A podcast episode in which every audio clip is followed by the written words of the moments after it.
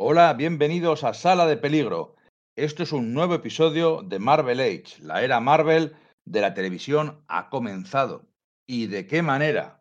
Nos vimos o nos oímos cuando empezaba WandaVision con aquel tímido comienzo que no sabíamos muy bien qué pensar y nos volvemos a encontrar en Marvel Age ahora para terminar la temporada o la serie de La Bruja Escarlata y la Visión, nunca mejor dicho. Eh, junto a mí se encuentran Nerea Aguirre. Muy buenas, Íñigo. Tengo muchas ganas de soltar todo lo que llevo dentro porque han sido demasiados capítulos sin comentar nada y no sé cómo lo voy a vomitar todo, pero vamos. Lidia Castillo. Hola chicos, ¿qué tal? Pues aquí con muchas ganas también, la verdad. Hemos estado aquí engorilados hasta el final y por algún lado tendría que salir todo.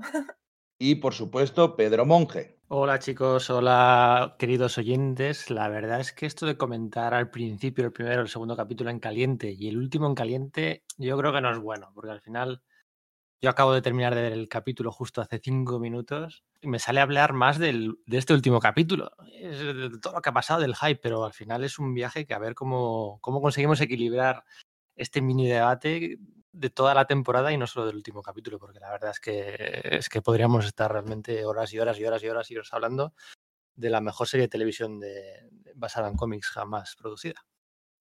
Uf, ¿Cómo ha cambiado tu opinión desde el principio? Bueno, ya sabes que yo, yo busco siempre. Hay veces que me toca hacer el papel de malo y, y, ponerme, ponerme donde no me quiero poner para que haya algo de debate, pero no, es que esto es aplastante, es que esto no, no, no, no hay no hay comparativa posible, ¿no? Lo que hemos, lo que hemos vivido y lo hemos disfrutado durante siete semanas. Puede ser, puede ser. En cualquier caso, hablaremos spoilers a full. Vamos a hablar de todo el desarrollo, vamos a hablar del final, de la aparición que nos ha sorprendido a todos de Magneto y la Patrulla X y, de, y del, resto, y del resto de spoilers para aquí. Eh, para poder.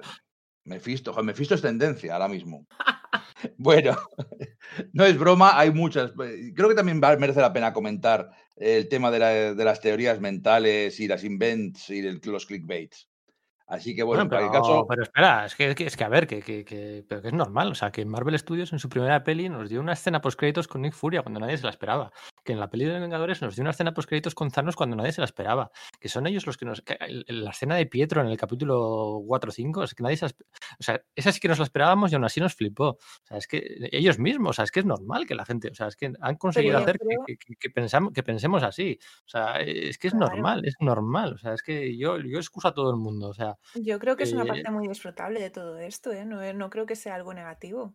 No digo, no digo que sea negativo, pero sí que nos hemos flipado bastante. Y yo el primero, ¿eh? Yo tenía, dos, imagina... yo, yo tenía dos teorías, pero vamos, es que me, no puedo ni creer que mis teorías no hayan salido, eran buenísimas. Pero tú te imaginabas que Thanos pudiera salir en la escena post-créditos de Vengadores, se lo, se lo, imaginaba, era una teoría loquísima. Mira, y, y mira, ellos mira. nos han hecho entrar al trapo siempre, o sea, es que está todo súper justificado. Es que, bueno, te dejo que acabes la intro y luego. Y luego... A ver, ya, dejarme meter baza. Nos han hecho, ya que sacáis el tema, nos han hecho lo que hace Wanda en Ultron y al final acaba haciendo también en esta serie, de jugar con nuestros pensamientos a lo loco. Nos lo han hecho a nosotros. Total. Es que además nos han educado a pensar de una determinada manera a lo largo de todos nos estos podemos días. sentir todos como una víctima de Wanda más. Ya está. Pero bueno, oye, que lo hemos gozado, ¿eh? Totalmente. Por que sí, a ver, que sí, que yo entiendo que haya gente un poco así, un poco normal que diga que no, que no, es que Marvel nos trata como tontos, os trata como tontos a los aficionados. A ver, tiene que haber gente para todo. Pero lo cierto es que, que, que, es que hemos entrado al trapo porque ellos nos han permitido entrar al trapo. O sea, han sido nueve capítulos, unas cuatro horas y media. Es que no se me ocurren otras cuatro horas de televisión basada en cómics este 2021 más disfrutables que estas. Bueno, yo creo que quizá el Soldado de Invierno y Halcón. Veremos todavía. En cualquier caso. Solo, ¿eh? Sí, pero serán más largos. En cualquier caso, yo soy Íñigo Rodríguez. Bienvenidos a Westview, bienvenidos a Marvel Age. Esto es Sala de Peligro. Esperamos que sobreviváis a la experiencia. Lovely to finally meet you, dear.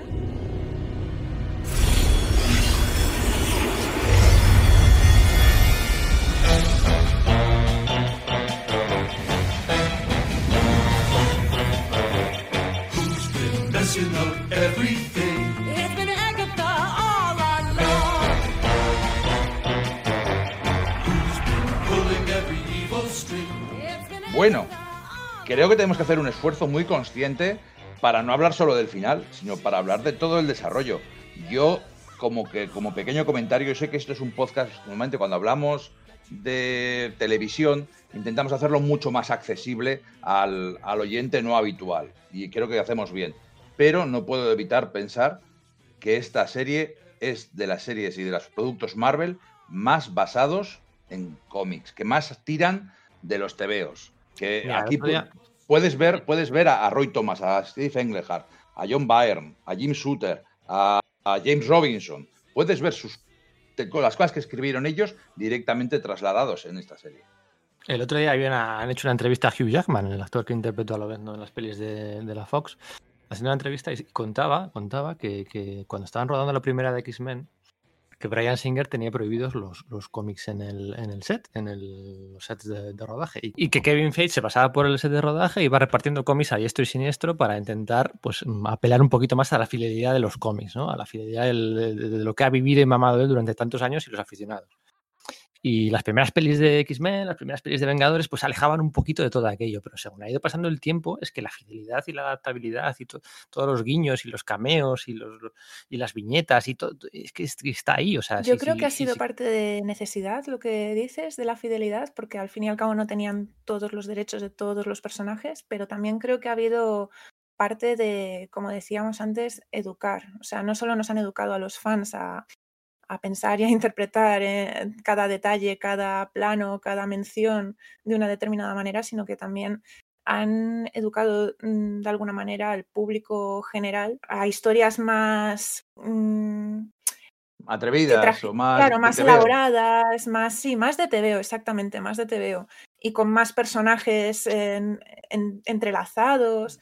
Creo que al principio no podrían haberse permitido hacer algo tan así porque quizás no habría triunfado tanto de la manera que lo hizo entre la gente que no tiene por qué haber estado leyendo cómics. Y al final es que es cuestión de personajes, ¿no? Una vez que han conseguido que empaticemos y, estemos fide- fidelizados a estos personajes, pues ya pueden hacer un poco con, nosotros lo que quieran, ¿no? Eh, tiene razón que la primera Iron Man es una película muy pegada a la Tierra, es, tienes que creerte un poco la tecnología nada más, pero tampoco es un salto tan grande. El resto es una película bastante realista, entre comillas. De ahí a Thor llega a Wakanda con un mapache y un árbol para luchar, salvar a los Vengadores de las tropas de Thanos, hay un salto enorme, pero lo van tragando, el público lo va tragando porque los personajes importan.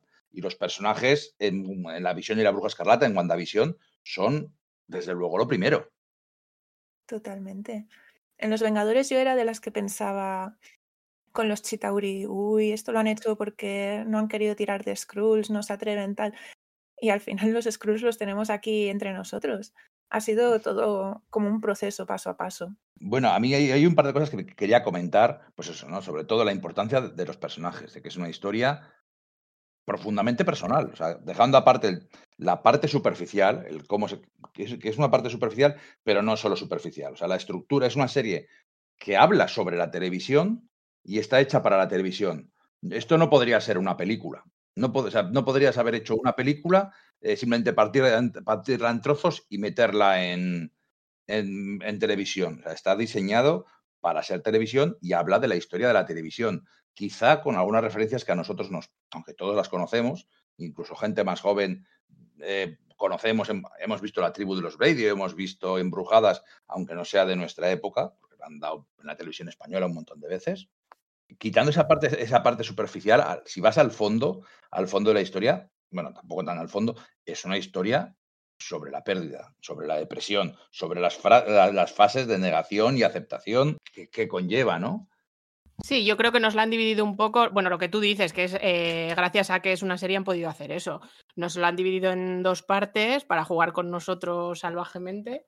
En la primera, pues la parte más de sitcom que comentabas, I Love Lucy, Embrujada, Malcolm Crece, Los Brady y demás.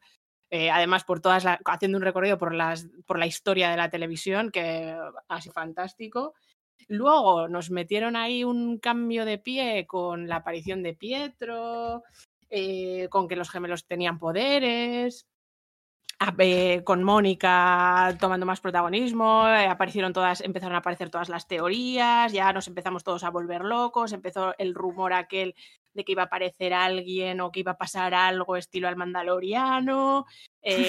eh, ya van a venir los mutantes, Mephisto, Doctor Extraño, no sé qué, bueno, ya la locura. Y eh, los últimos capítulos, la, la última parte, ya hemos visto cómo eh, es lo que tú dices, Íñigo, el duelo de Wanda, la catarsis, cómo eh, pasa de ser una Wanda Maximoff vengadora que no sabemos muy bien, pues eh, cómo que Hydra le ha dado los poderes y tal, de repente, pues no, mira, eh, resulta que era una mutante, que además eh, ahora es bruja, ella ahora es bruja de, pleno derecho, ¿no? Es como todo su, recorrido de, eh, pero esto te das cuenta al final, o sea, te das cuenta, como decíamos, que han jugado contigo, eh, te lo has pasado muy bien mientras lo hacían y, gracias, lo han podido hacer gracias efectivamente a que es al formato serie. Entonces que lo han aprovechado todo, han exprimido eh, la historia Marvel, que ya veníamos educados, ¿no? Han exprimido la experiencia que tienen como equipo de rodaje, los actores, La química ya la tienen. La química, eso es. Y sí, en película no habríamos podido disfrutarlo tanto, no, habría sido imposible, sí. Sí, es cierto que eh, la serie está, se nota la división esa que comentas a partir del episodio 4, creo que es en el que Mónica ya está fuera de la cúpula. Em, y a mí las dos mitades me han encantado por igual, pero es cierto que la, primera, la de la fantasía televisiva, me parece súper interesante, aparte de por la explicación que le dan más adelante, que es un poco lo que comentamos, no sé si fue en el no sé si fue en algún artículo o algo, de que probablemente tirara por la infancia de, Wanda y cómo, cómo había crecido con esas series y era lo que ella eh, igualaba en su cabeza a familia perfecta, etcétera. También me parece muy interesante que hayan usado ese lenguaje televisivo para, para crear la, la, la ficción que, o sea, para darte a ti entender, en plan, esto que estás viendo mm, no es real. Y, y que hay menos real que, que pues eso, que, que un plató y actores actuando y tal. Me parece súper interesante que hayan tirado de esa ma- para hacerlo de esa manera en vez de, pues, por ejemplo, cuando lees Dinastía de M y te sacan un poco de esa realidad de otra manera, porque tú conoces a los personajes y sabes que no son así. Aquí es parte de eso, pero también parte de, de, pues eso, de la fantasía televisiva literal, hasta que ya te sacan de la cúpula, cúpula como, como a Mónica. Pero te sacan de la cúpula y entonces ves que todo ese lenguaje televisivo tenía sentido porque te das cuenta de que era efectivamente el duelo de Wanda y qué haces cuando estás fatal y tienes muchas, muchos, ¿qué hacemos? Joder, nos sentamos en el de- sofá, de Manta y Netflix, tirar de claro. tele, y las sitcoms que son lo que te vienen arriba. Entonces Claro. es que está, hasta, ese, hasta ese punto está, está muy bien. Me parece Y bueno, total. luego, no sé, cuando empieza todo el rosario de personajes, aparecer Agnes, los gemelos que de repente tienen poderes. eh, bueno, es que mm, te han pasado de una sitcom a una serie de superhéroes y ¡bam! No te has dado cuenta. No, pero lo que lo comenta Mónica al final, ¿no? Yo hubiera hecho lo mismo, ¿no? Porque al final la escena esa del la escena inicial del capítulo 4, que para mí es top 5 de todas las de todo Marvel Studios, ¿no? Cómo, cómo, cómo el lapso ese afectó de verdad a, a- a la población, ay, a bajo nivel, ¿no? Ese, ese momento de la madre, tal, tal, tal, tal. El, capítulo cuarto es una maravilla, pero el inicio es, eh, bueno, a nivel assemble, si me apuras.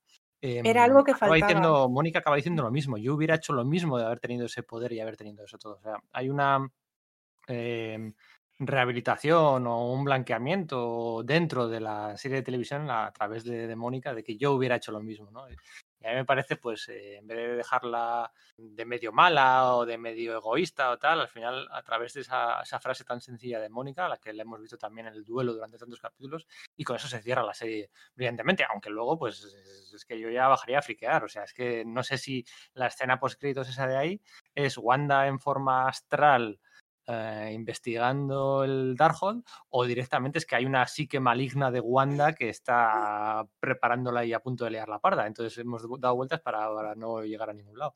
Eh, a ver, a ver cómo, a ver esa escena final cómo, cómo se. Bueno, cómo pero ya llegaremos al, ya llegaremos al futuro y a los Skrulls y a la invasión secreta que también preparan, ¿no? Porque esto es Marvel y, y, y lo que consigue, la sensación de universo compartido, está aquí nunca, está mejor que nunca. En ese cuarto episodio que te empieza a dar respuestas a la vez que te plantea preguntas, bueno, esa, esa vuelta del lapso que es estremecedora, es terrorífica, y, luego después empiezan los títulos de crédito de Marvel, y toda esa escena de cómo, pues eso, cómo vas conociendo Sword, cómo vas conociendo cómo se juntan eh, Jimmy Boo y, Darcy y el resto de personajes, bueno, Mónica, Mónica Rambeau, eso es Marvel, eso es lo que han conseguido, esa historia a Río, esos personajes que entran y salen, y aquí vamos a ver cómo Mónica sale de aquí, de esta historia, para ir, pues quizá a la serie de Miss Marvel o a la película de Capitana Marvel 2 o a la serie de Invasión Secreta. Ese es el tema, ¿no? Que todos pueden aparecer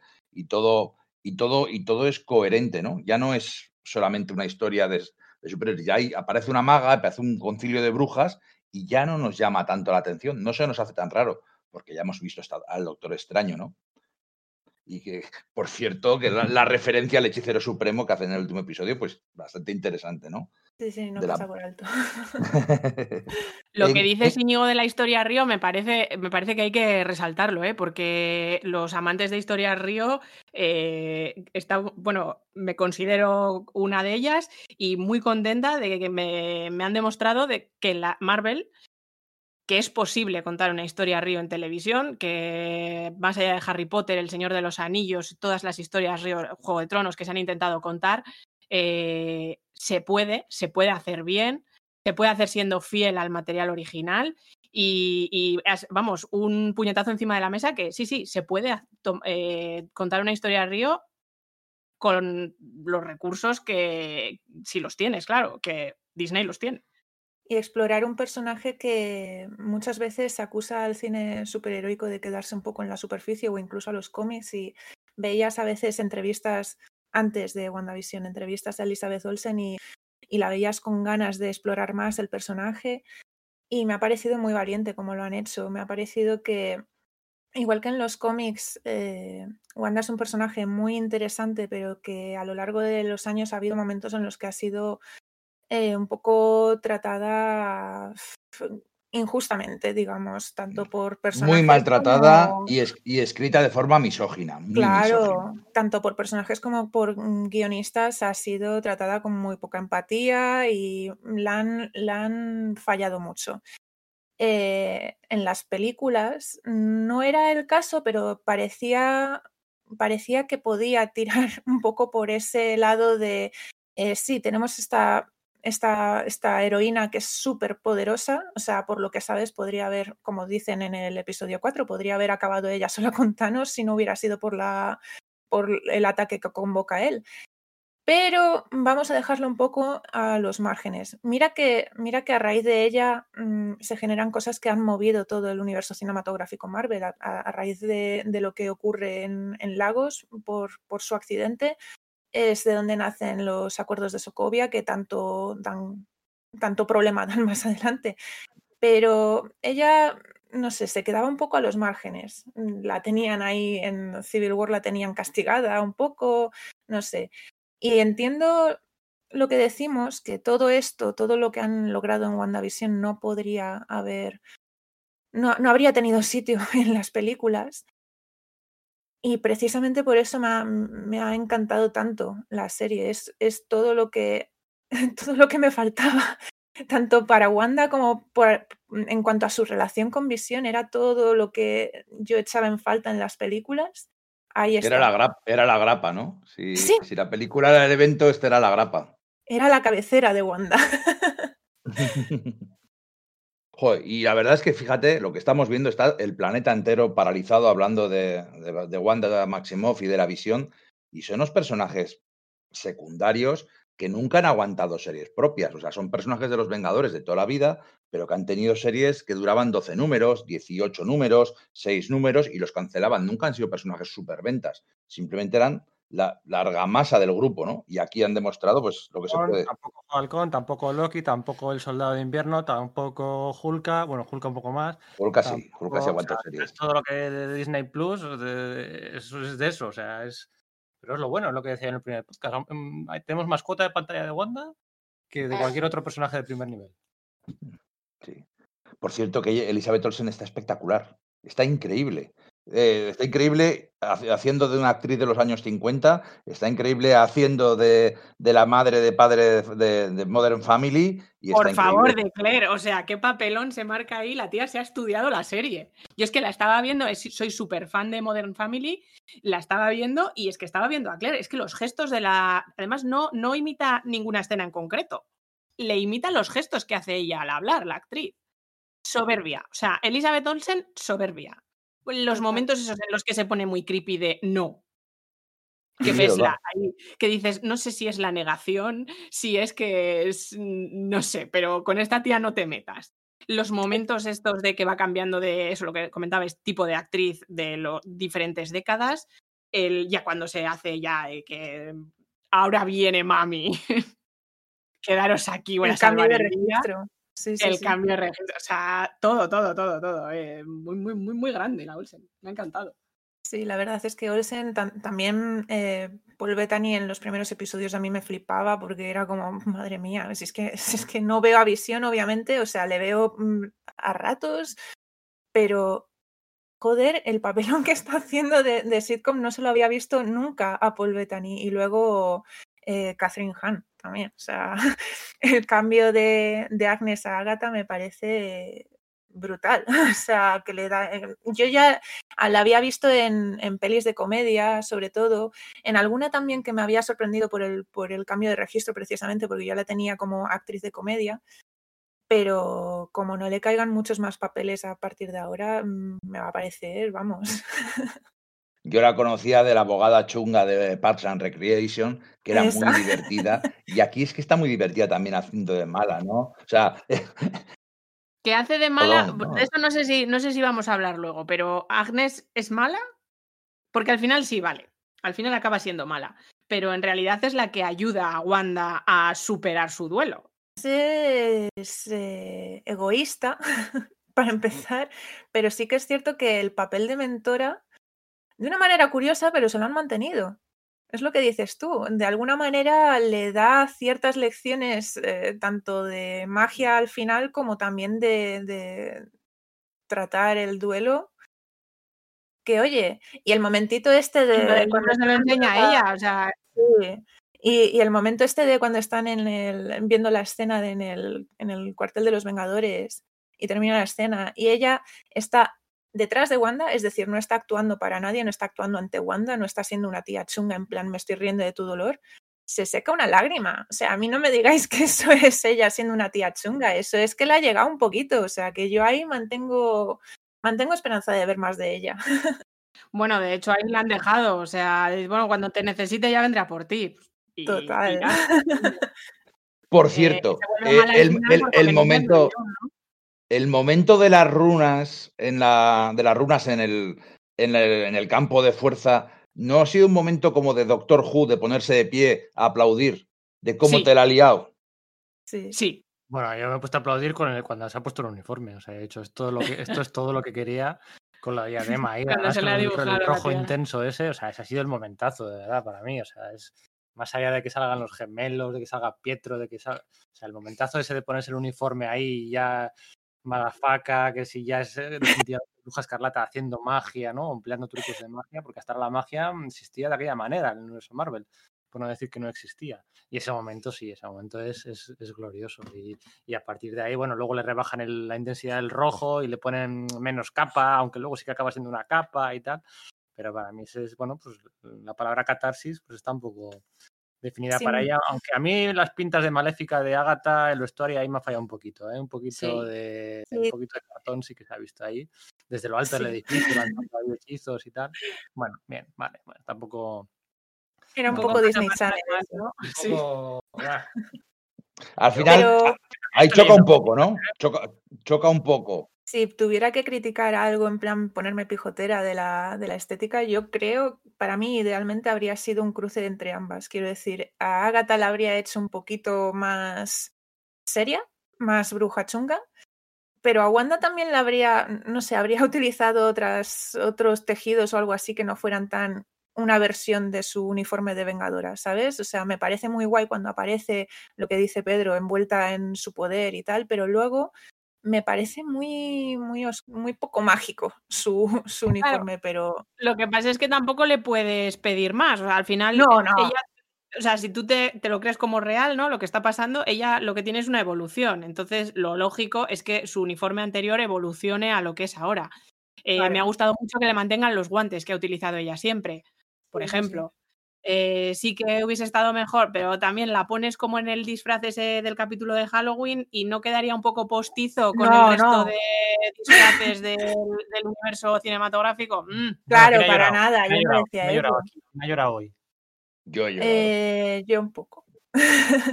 Y yo también. ¿Habéis llorado los tres? Lágrimas amargas. He tenido que parpadear así un poco porque decía, uy, veo borroso.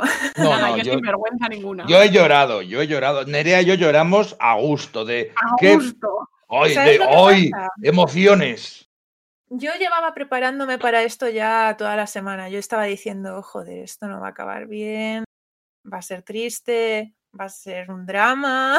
Entonces, la, la llorera me la llevé. Yo no pensaba que nos íbamos a quedar sin. O sea, yo, yo pensaba que era que nos íbamos a quedar con la visión o con los gemelos, una de dos, pero que iban a desaparecer los tres, eso sí que no me lo esperaba. Bueno, no, la visión está viva, ¿eh? La, Eso la tendrás vis- que explicar bien porque. la visión blanca, la visión de John Byrne está viva. Sí, pues está pero vivo. no, está muy bien explicado esto, ¿eh? ¿Dónde, ¿Dónde acaba eso? Y, y- Se ha ido por ahí. Porque eso es un cliffhanger. Eso te lo dejan ahí para que te quedes tú catacroker diciendo, pero entonces, ¿ahora tiene recuerdos? Uh, y tiene ojos así como no humanos, porque sigue siendo visión, pero ya no es máquina de matar. Bueno, ya volverá para Vengadores 5. Pero eh, yo creo, pero ¿sabes lo, lo que me ha parecido a bonito? Que no podía acabar bien, porque los niños son magia y, tenían que perderlo todo, pero sin embargo al final ha sido triste, pero no ha sido una tragedia que decías, porque es la aceptación. Al final es aceptar que, que Visión murió ya hace tiempo, que esto era solo una ilusión y que tiene que seguir con su vida. Entonces, esa sensación me parece que está muy bien hecho. Y el momento, por supuesto, de despedirse de los niños, que ahí cuando he empezado yo a llorar, que al final como padre te pones, en, te, pones te pones en ese momento, en, te pones en ese lugar, y que por los niños están, están muy simpáticos, y la despedida de visión, el momento John Bustema de hasta un androide puede llorar, ese momento mítico, pues es, es espectacular, pero, pero también, pero no es estar roto por el dolor, sino es, bueno, habrá que empezar a superarlo. momento- y, y- y así se Hay un momento en el que dicen que hay un momento en el que dicen que se despiden por segunda vez, ¿no? Ya se despidieron una vez, ya se han vuelto a despedir, pero bueno, se volvieron a decir hola. Eso me recordó mucho, ahora que mencionas al Doctor Who, a la, a- al centurión Rory, ¿no? El último centurión esperando a su, a su querida durante tantos siglos, o a los reencuentros constantes de Hawkman y Hawkwoman. O sea, yo sí que creo que una vez que ya lo han hecho un par de veces, lo van a hacer más veces. Pero sí que me hubiera gustado ver un poquito más de la visión blanca de qué queda con ella en relación a, en relación a Wanda, porque no hemos visto. No hemos, me, hubiera gustado ver esa interacción entre la visión blanca y, y Wanda, que la tenemos solo durante 10 segundos. Y ahí habría, había mucho potencial. Pero bueno, es que al final eh, todo no, todo no puede ser, ¿no? Pero no, no, no lo digo a queja, sino que, que, bueno, que me hubiera, me hubiera gustado, ¿no? Y yo no he llorado, yo no he llorado por ese, cuando llama conjunto de cables y eres mi amor y tal, yo entiendo que es súper bonito y está a punto, pero no he llegado a, a llorar, pero es lo más próximo a, a llorar que en cualquier otro Es lo más próximo a que Pedro Monge, el robot, puede estar a llorar. La, la visión puede llorar, pero tú no. Es un sentimental hoy de la visión. ha sido oye, muy bonito. ¿le, le ponemos alguna pega a la serie o no nos apetece? Yo sí le voy a poner una, mira, que la traía pensada además. Eh, me ha gustado que saquen a la bruja escarlata de la mitología popular porque explica el disfraz de Wanda en Halloween. Si no, era todo como una coincidencia muy agradable, pero que falla, algo fallaba. Eh, entonces, ella dice en, en Halloween, es que es el disfraz tradicional de una bruja eh, transilvana, eh, de Socovia, socoviana.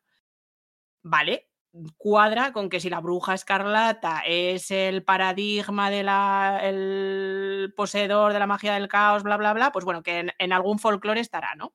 Y esa cosa nos la explican. Pero, eh, ¿por qué han cogido al actor de Pietro? O sea, ¿qué es? ¿Una burla a los fans y ya está? ¿No va a haber ninguna explicación?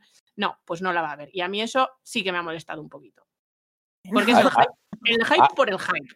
Ahí es, ahí Cogemos es lo que lo venía. que- Es, es lo que decía yo. es- esa, esa iba a ser mi pega. Que realmente ahí hacen trampas.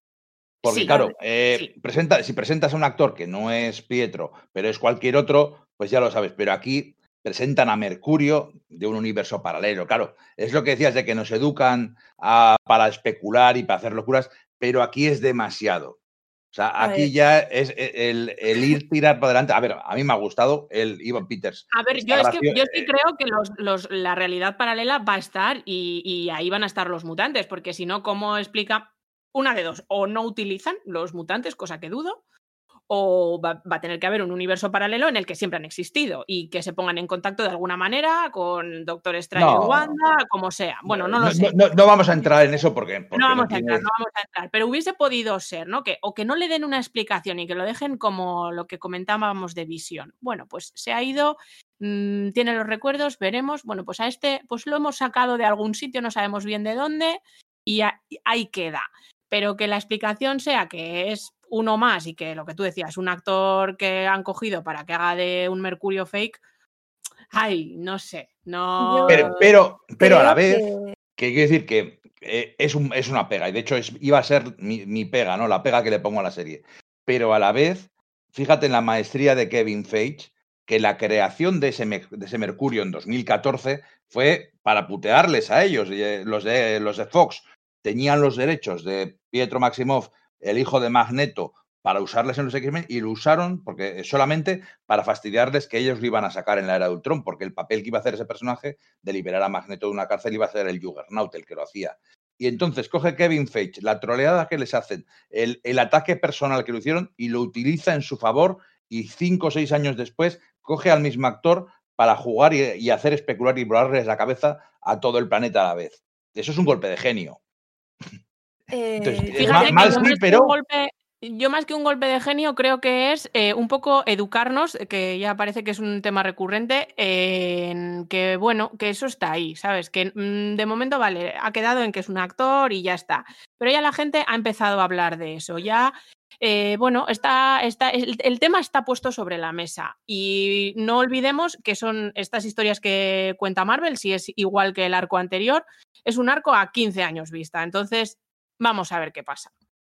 Yo lo que pienso con lo del tema de las teorías, con la de Pietro y con otras, es que en general, eh, a ver, a mí me ha recordado un poco a cuando la época de Perdidos había mucha, aparte de muchas especulaciones y tal, los, la propia gente de Perdidos hacía eh, experiencias así como más virales y tal, que mm, animaban al, fan a, pues a, eran como juegos, digamos, eran como investigaciones en el mundo real, como si en el mundo real estuvieran pasando cosas, ¿no? Como para involucrar al fan en, elucubraciones y demás. A mí me ha recordado un poco a eso. Han jugado bastante con, pues eso, con coger a ser, eh, eh, recuperando su papel previo. Luego no ha sido. Ah, no puedo no, no mencionar a Doti. Eh, o otras cosas también, eh, todo el tema de Mephisto, alguna especie de entidad demoníaca. De todo eso, el decían apuntar en una dirección y entonces eh, todo eso era pues eh, conversaciones para generar teorías locas y demás. Lo que sí que añadiría es que mm, por lo menos a mí no me parece decepcionante en el sentido de que, por ejemplo, yo, y hasta el último momento en el que ha abierto la boca Doti, yo estaba segura de que iba a ser en plan, Wanda, soy Clea, y, y a tirar para adelante. Sí, sí, bueno, además es lo que estábamos hablando, de que, eh, de que el formato semanal favorece mucho el estar en boca de todos, ¿no? Para eso, eso son muy listos en Marvel y comparábamos eh, la serie con una grapa, bueno, que al final tiene, tiene cosas parecidas, en el sentido de que la espera, el continuará, el qué pasará, el seguir hablando entre nosotros y que todo esté, en- que estemos todo en boca de, que la serie esté en boca de, de todo el planeta realmente a la vez. Y oye, hablando de, hablando de grapas y hablando de continuarás, eh, yo quería comentar las grapas americanas que salen todas las semanas, que ahora salen los martes las de DC y, ahora- y miércoles de Marvel. Ese continuará perfecto. ¿Dónde podemos seguirlo eh, a, la vez en Estados Unidos que aquí? Mira, a mí si hay algo que me da rabia precisamente es esta comparación.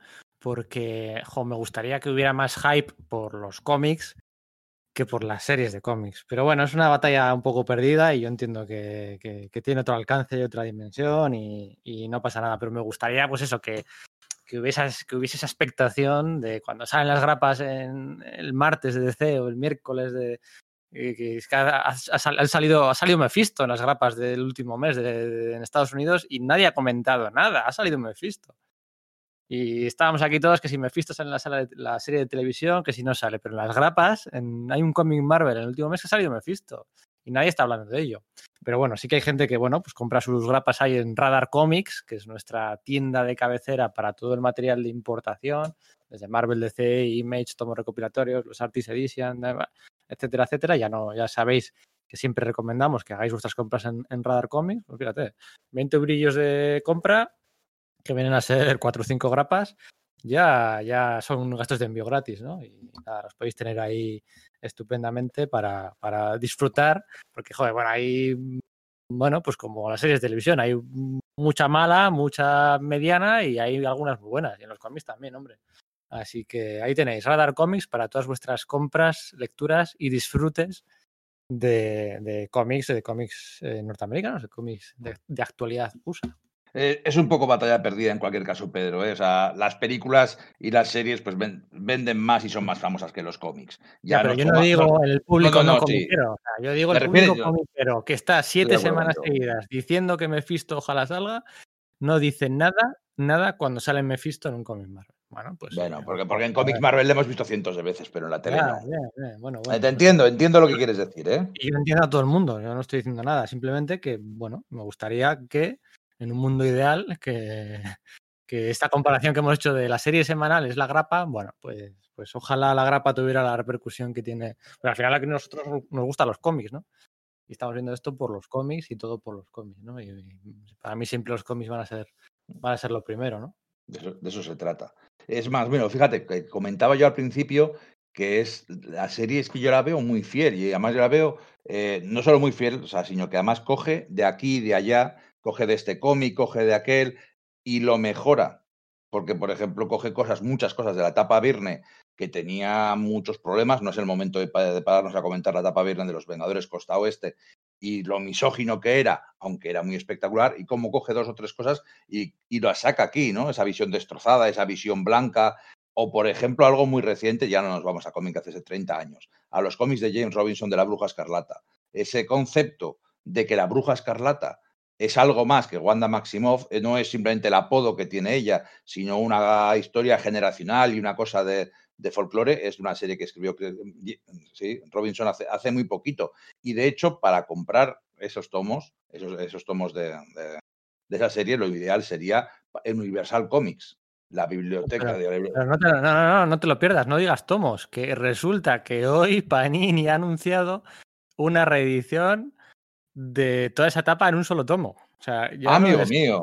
Sí, o sea, el, el- también hay que tener, bueno, en fin, cuando todo el mundo tiene silenciada la palabra bruja escarlata y, y visión para evitarse spoilers a las 9 de la mañana, para evitar spoilers de la serie de televisión, va Panini y anuncia en un tweet la, la serie de la bruja escarlata y James Robinson en una, yo qué sé, para, no sé si para abril o para mayo, van a sacar todos con una portada de David Zaja y si podéis comprarla, podréis comprarla en Comics Universal, que es la tienda de Barcelona para, para toda la compra de, bueno, pues de cómic nacional, de figuritas, de novedades, de actualidad, de fondo de catálogo. Bueno, seguramente tengan los tomos antiguos. A eso bueno, iba yo, a eso iba yo, que esos tomos no son tan fáciles de conseguir y sí que están en Universal Comics. Mm, sí, sí, sí. Y nada, de cabeza, universal-comics.com. Una tienda de referencia en Barcelona desde hace más de 25 años. Y lo que decías tú, está sacado de los cómics, eh, pero vamos, es que hay veces que directamente la viñeta clavada y bueno, pues eso nos pone, nos pone cachondos. Em, es, es así, o sea, así, es... eh, A, A a mí mí me me pone la piel de gallina, desde luego. A mí me encanta cómo toma de, de tantas fuentes, pero crea todo eh, una versión, ama- eh, una amalgama, digamos, es todo coherente lo uno con lo otro, siendo, siendo cosas que, que vienen de fuentes tan separadas en el tiempo y de tantos autores diferentes, me encanta lo, lo homogéneo que es todo. La serie es muy, es muy fiel a sí misma. Fíjate, eh, el final igual no tiene tantas sorpresas, pero, pero porque es, lleva las consecuencias lógicas de todo lo que ha planteado. No se saca más trucos de la manga o personajes que aparezcan, sino que, oye, eh, ha presentado la, la, visión blanca y la visión, la chica, los niños, eh, cómo eh, Fotón o Mónica Rambó ha entrado. O sea, es muy consecuente consigo misma, no intenta trucos nuevos, sino simplemente terminar de contar una historia muy bien contada. ¿no? En el podcast del principio, el primer podcast de Marvel Age, yo hablé de Jack Seifer, eh, la creadora, bueno, la, sí, la showrunner de la serie, sí, y de Matt eh, Sackman, el, el director de, de, la serie, eh, que no son nombres que estén popularizándose, que estén hablándose, no están en redes, la gente solo habla, o hablamos muchas veces, yo soy el primero, ¿no? De Kevin Feige ha hecho esto, Kevin no. Vamos a darles el mérito que tienen a estas dos personas, a Jack Seifer y Max Sackman, porque, oye, eh, mis dieces han hecho una serie del carajo. Sí, sí, son de los nuestros, son de los nuestros, de los que se saben los cómics y saben plantear bien la historia. Bueno, de los nuestros, ya me gustaría a mí ser de los suyos. eh, pero sí, sí, sí, hay que darles todas nuestras bendiciones porque sin ellos, pues esto no, no, no, habría sido igualmente disfrutable. Me hubiera gustado ver cómo lo hubiéramos disfrutado con esa película del Doctor Extraño originalmente prevista para el mes que viene. Y bueno, ahí así que nos habríamos vuelto locos definitivamente, con teorías mil y diez mil.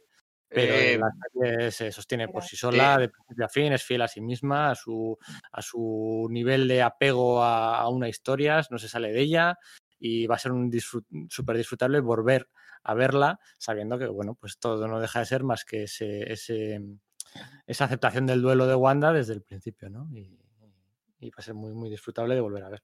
Bueno, vamos a ir terminando. Consecuencias. Efectivamente. No, no, no. Si te, iba, te, iba, a dar paso a ti para que me dijeras un poquitín tus últimas palabras de, sobre WandaVision y, y, qué, y qué esperabas ahora.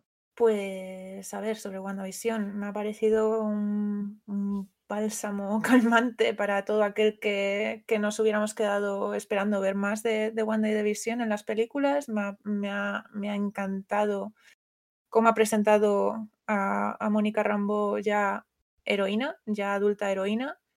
Eh, lo que mencionabais de la escena inicial de, del episodio 4, me, me, vamos, es que era necesaria. Cuando mencionaban en la de Spider-Man el, el, blip, me, me, faltó eso, me faltó el, el, el, drama. Y en general, si es que me, han, me ha encantado todo, me ha encantado Agatha. Eh, y a ver las consecuencias de lo que ha hecho Wanda, las consecuencias en el mundo de la magia, las consecuencias en el, en el mundo de, de, que andan los humanos, ¿sabes? Ah, una cosa que me, me, parece muy guay es al final cuando, cuando los eh, ciudadanos de Westview, ya liberados del, hechizo, la manera en la que miran a Wanda me ha parecido el, germen inicial de la actitud que habrá contra los mutantes. Me parece que Wanda puede ser una de las primeras mutantes que se hayan visto en el universo cinematográfico Marvel y que ahí va a estar, que en realidad era algo que ya comentaba Visión con ella en, Civil War, eh, el, por qué la miraban con miedo. Mm, me parece que, que, están tirando mucho por ahí y, y me encanta, vamos. Y nada, y con muchas ganas de ver mm, qué es de ella, las siguientes series, tengo muchas ganas de, sobre todo de Loki, también de Halcón y Soldado de Invierno, pero es que Loki me dejó muy, muy loca el tráiler. Y nada, que llegue todo, que llegue todo ya. Nerea. Eh, yo resaltaría sobre todo que nos han sembrado la semilla para el futuro de los próximos 15 años, por ejemplo, van a salir, vamos a ver mutantes, vamos a ver mucho más de Wanda, vamos a, yo creo que vamos a ver realidades alternativas, vamos a ver magia. Ojo que es la primera vez que vemos niños mutantes, ya los hemos visto. Y en, ya centrándonos más en la serie, pues ojito a los que decían que los superhéroes son muy planos, que es todo mayas licra y felicidad. Hemos visto a un Thor muy afectado, eh, dado a los videojuegos, la cerveza y las comidas rápidas, y hemos visto a una Wanda eh, pasando un duelo muy difícil que creo que nadie podría llamarla loca a partir de ahora Wanda, porque todos con sus poderes habríamos hecho algo parecido. Eh, Me gusta lo que has dicho, la comparación con lo de todo. Es verdad. Si me preguntáis por mis opiniones, yo diré que esto, superar esto va a ser, va a muy difícil. Esto es así. Eh, confiamos en Marvel Studios y si podemos hacer una lista de sus grandes errores, son muy poquitos, pero superar, superar el disfrute de esto, yo no lo veo, no lo veo a, corto plazo. Em, el momento del lapso me, me chifló, lo, diré siempre. El momento, además, ese sirvió para, para atraer a un público que suele renegar, público comiquero, pero que reniega ¿no? de, estas cosillas. Y sirvió para atraerlo. Y luego, pues el momento de la visión blanca, el momento de, de las, las tiaras o las diademas de la bruja escarlata y todo. Y solo diré que tengo una corazonada de que el disfraz más vendido el, al próximo Halloween eh, en Amazon pu- puede ser tranquilamente el de la bruja escarlata, porque así como Harley Quinn fue el disfraz más vendido hace, no sé si tres o cuatro años a raíz de la peli, y se convirtió en un icono popular y bla, bla, bla, bla, bla, bla, bla. El de Wanda este año puede petarlo en Halloween, porque es que además el capítulo que él estaba eh, ambientado en Halloween. Así que nada, 10 de 10 y la fotografía también muy bien. ¿Quién nos lo iba a decir? Wanda Maximoff, la, bruja escarlata, icono mundial. En fin, esto ya va terminando, pero no termina Marvel Age. En dos semanas volvemos a vernos para hablar del Halcón y el Soldado de Invierno, Bad Boys 4 o la adaptación de los cómics de Spencer y Gruenwald. Yo aquí me despido con una frase. ¿Qué es la pena sino el amor perseverando?